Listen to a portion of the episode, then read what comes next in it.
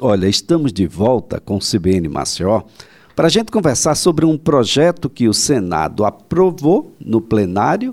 Ele reduz idade para a realização de laqueadura ou vasectomia e também acaba com a necessidade de autorização que tem o companheiro para o procedimento.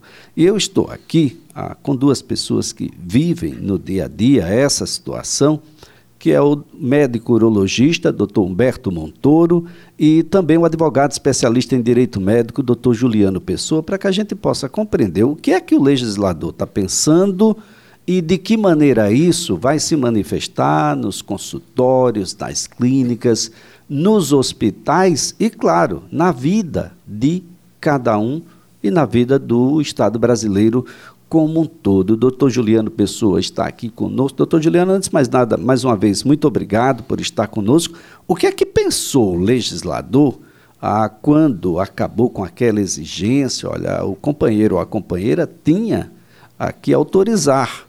Sem essa autorização, isso ficava impossibilitado ou dificultado e essa diminuição de idade também, que são dois elementos talvez fundamentais dessas modificações. Um bom dia, doutor.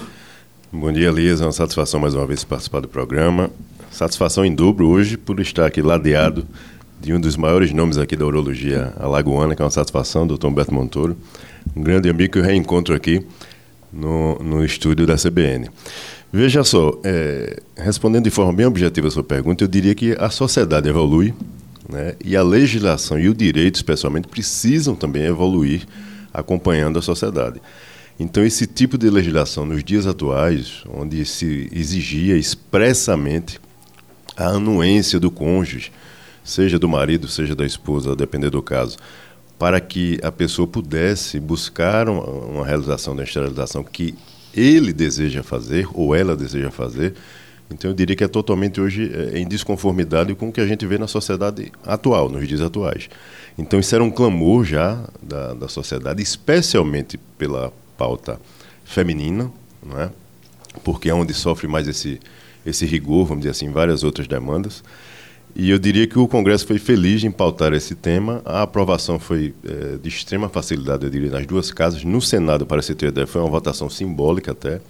Já seguiu para a sanção presidencial e acredita-se que não haverá qualquer resistência da, da Presidência da República no sentido de sancionar essa legislação que, passando a vigorar, irá, irá eliminar totalmente esse tipo de exigência e a mulher ou o homem que desejar é, assim proceder não precisará mais é, pedir autorização do seu cônjuge, mas vale ressaltar aqui, Elis, para quem nos ouve, que essa lei que será alterada é a lei do planejamento familiar. E essa lei ela já tem outras regrinhas que permanecem é, vigorando e valendo, que, e um ponto deles é, que eu destacaria aqui, a questão do período de reflexão, que eu chamo, que é o prazo de 60 dias que essa pessoa terá que antecipadamente manifestar a sua vontade 60 dias antes do ato cirúrgico em si. Então, ou seja, é um tempo razoável para que as pessoas discutam com seus familiares, com seu cônjuge, pense, reflita para ver se de fato isso é o melhor para a sua vida e, além disso, ela também será assistida por um órgão de regulação né, de fecundidade que, que pretende, inclusive, é, desencorajar aquelas é, esterilizações precoces. Então... Agora, doutor Juliano, e independe de se ah, o homem ou a mulher aí já teve filhos, já tem filhos? Não, quando você, quando você não tem o critério objetivo da idade, aí você tem que ter pelo menos dois filhos vivos. Né? E aí se desconsidera essa questão da idade mínima de 21 anos. Então, se você já atendeu esse, esse critério, ou um ou outro. Né? A legislação ela, ela usa o ou. Então, ou 21 anos, a partir de 21 anos, independente dessa questão dos filhos vivos, ou pelo menos com dois filhos vivos para você é, se submeter a esse tipo de procedimento. Bom, vamos então compreender como é que isso se materializa ah, nos consultórios, nas clínicas, nos hospitais. Eu estou aqui com o médico urologista, doutor Humberto Montoro. Doutor Humberto, antes de mais nada, um bom dia. Muito obrigado por estar conosco. Bom dia, Elias. É um prazer estar aqui, poder esclarecer os seus ouvintes aí sobre esse tema. É um prazer estar aqui durante, junto com um amigo que é um dos maiores especialistas da, da área direito médico. Eu a conheço há muitos anos, que ele trabalhou num grande laboratório, já tivemos contato com ele há muito tempo. mas é um prazer estar aqui com vocês. Bem, doutor Humberto, no, no caso da laqueadura, a mulher teria que ser submetida a um outro procedimento cirúrgico, porque não poderia fazê-lo naquele momento pós-parto. Ah, ainda assim, teria que ter anuência do, do seu companheiro. Ah, e no caso dos homens, a anuência para fazer a vasectomia, a anuência da mulher. Como é que isso é hoje, do, dos critérios que hoje o, o médico ah, termina por exigência de lei, exigindo também do, ah, daquele paciente que ali está, daquela pessoa que está acompanhando, e como é que o senhor observa essas modificações aí, doutor? Então, Elias, ó, a, se for comparar uma infecção numa laqueadura que for programada de uma vasectomia, a vasectomia é muito mais simples, com menos risco de infecção. É, existe uma, uma dificuldade também de quando se faz a, a, laqueadura durante o parto. Alguns uh, obstetra uh, não gostam de fazer porque isso pode mexer com a vascularização ali e essa paciente pode ter alguns distúrbios menstruais tardios. Então isso também era uma das, das coisas, ó, não faz, não faça de imediato. Agora está autorizado realmente, definitivo, que vai fazer de imediato. Mas a vasectomia é um procedimento mais simples, que você pode fazer nível até ambulatorial diferente daquela laqueadura que precisa de um internamento. É, eu sempre digo para os pacientes: olha, é, é, um procedimento seguro, bastante seguro, não interfere na sua vida sexual, que isso é uma, uma das preocupações do homem, é quando se faz a vasectomia, que ele pode ficar impotente, pode. Já saiu trabalhos mostrando que possa até ter câncer de próstata maior nesses grupos de indivíduos. Isso já foi, já caiu por terra, né? Os trabalhos mais sérios mostram que isso não, não tem relação. Então, é um procedimento seguro. Mas eu sempre digo para o paciente: olha, você tem certeza que você não quer ter mais filho? Você tem uma parceira agora, você pode separar, de repente você vai. Né, ninguém quer que isso aconteça, mas tenha certeza do que se você já tem sua prole e você não quer ter mais. Aí vale a pena você fazer a cirurgia. É reversível? É, mas não dá garantia de 100%. Então é bom o homem ter consciência deste fato. Então, no, no, nós estamos diante de uma possível esterilização. Exatamente. E é por isso que, que em determinado momento, o rigor foi, foi tamanho, não é, não é doutor Juliano? Ah, olha, botamos uma série de critérios, uma série de obstáculos para ver se você reflete um pouco mais, porque pode ser um ato sem reversão. Exatamente, Elise. E veja, esse, esse, ponto que o doutor Humberto é, levanta é bem interessante em relação à mulher, principalmente, do, desse ato simultâneo, né, desse ato cirúrgico simultâneo, logo após o parto, que a lei hoje passa a permitir. O intuito do legislador, aparentemente, e segundo as discussões que foram feitas no Congresso, é no sentido de também não ter que submeter essa mulher, num outro momento, a um novo procedimento de internação, a um novo ato cirúrgico, ou seja, existem riscos também inerentes nesse momento. Mas é importante que a gente ressalte aqui é, a figura do profissional médico aí nessa, nessa decisão também. Né? Se ele verificar, do ponto de vista científico médico, que não há a indicação ali naquele momento de realização do procedimento, ele naturalmente terá que informar isto ao paciente, fundamentando o porquê dessa contraindicação, e isso terá que ser seguido. Né? Por outro lado, se não houver a constatação desse risco iminente, é preciso é, se garantir o direito, a partir de então, de autodeterminação de escolha daquela paciente que há 60 dias já optou por assim proceder, já comunicou, já comunicou todo aqueles todos aqueles profissionais envolvidos naquele procedimento e a vontade dela terá que ser respeitada, se assim a ciência também é, avalizar. Agora, doutor Humberto, isso não deveria ser um, uma ação excepcionalíssima? Não há métodos contraceptivos que sejam garantidos, que sejam ah, eficazes, de modo que isso fosse um elemento de fato excepcional? Sim, existe vários métodos de anticoncepção. Né? Existe o preservativo, existe o diafragma, é, e tem alguns trabalhos mostrando de algumas medicações que se pode, até a pílula masculina que saiu aí, mas não decolou. Então, existem vários métodos. O problema é que se o indivíduo não quer ter mais filho, numa brincadeira, ah, não vou, vai fazer uma tabelinha, pode gerar o filho aí. e você sabe quanto custa você manter um filho né, no decorrer da sua vida aí, não é barato. Né? Então, se for falar em termos de custo, é mais barato ou uma laqueadura ou fazer uma vasectomia. Olha, eu, eu pergunto isso porque é, faz parte também do projeto. O projeto determina que o Sistema Único de Saúde, que precisa melhorar essa comunicação, principalmente nas comunidades mais carentes, da existência e da acessibilidade a uma série de métodos contraceptivos que estão lá no posto de saúde do seu bairro nesse momento, doutor Juliano. Corretamente. E além dessa, dessa disponibilização desses outros métodos, em relação a esse método específico que nós falamos, esses dois métodos específicos, é, existe um prazo agora, né, coisa que não existia na lei. Ela previa que o Estado tinha que assistir essas pessoas, propiciar essa possibilidade, mas não dava prazo.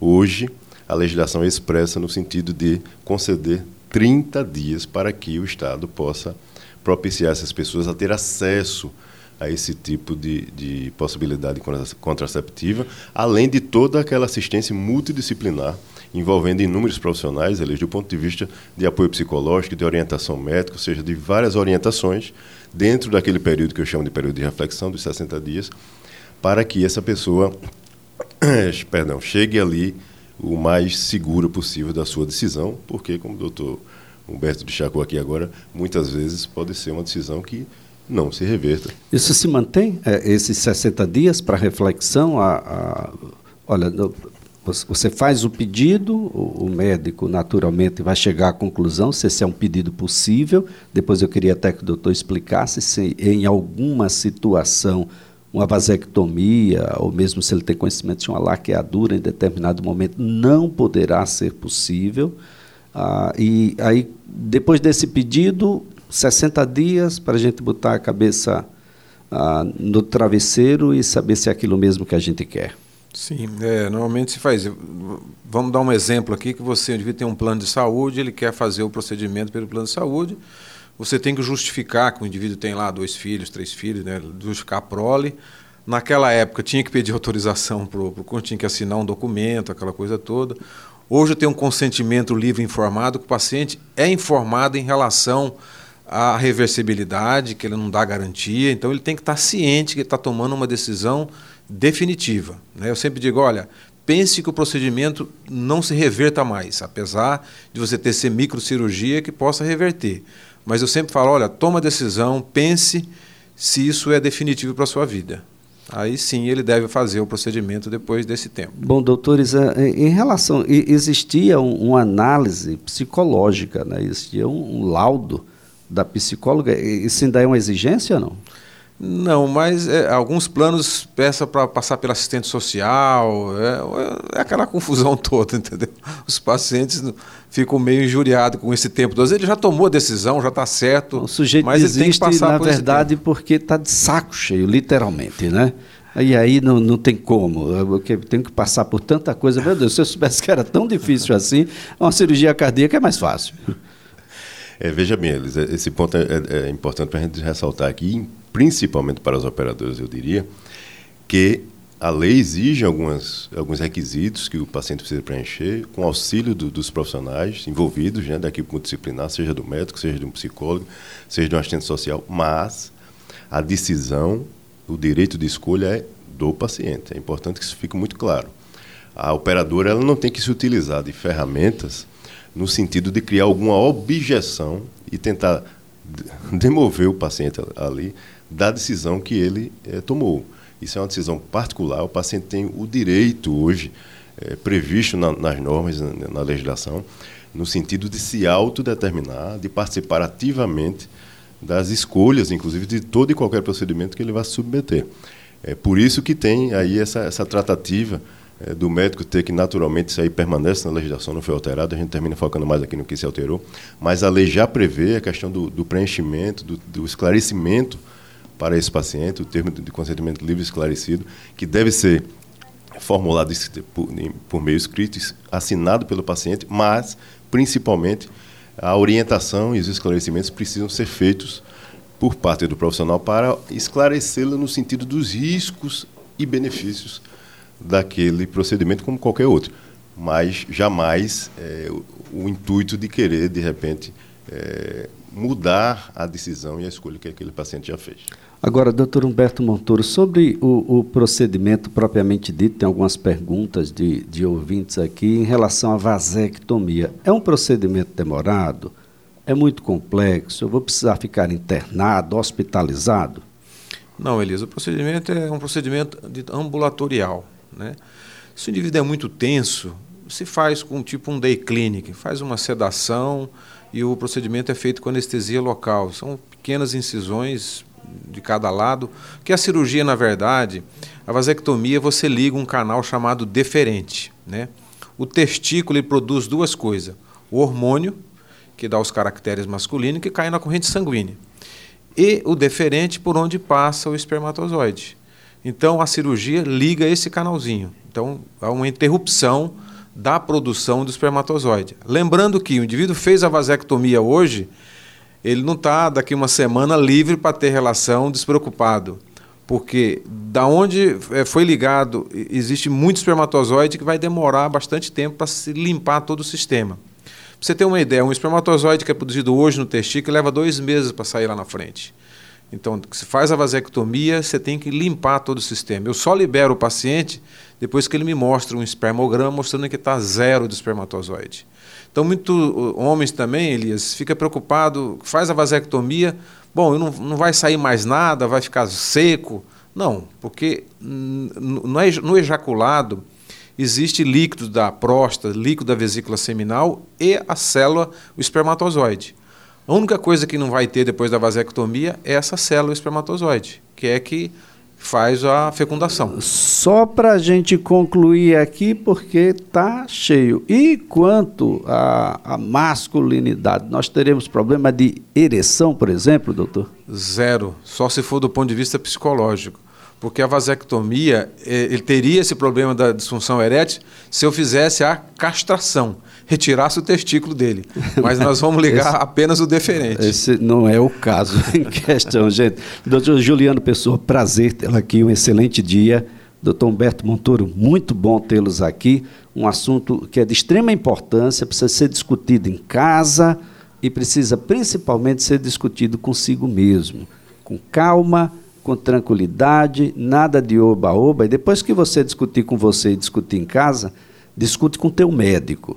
Super importante isso para a gente pegar o melhor caminho. Às 10 horas mais 26 minutos, seguimos agora com o repórter CBN.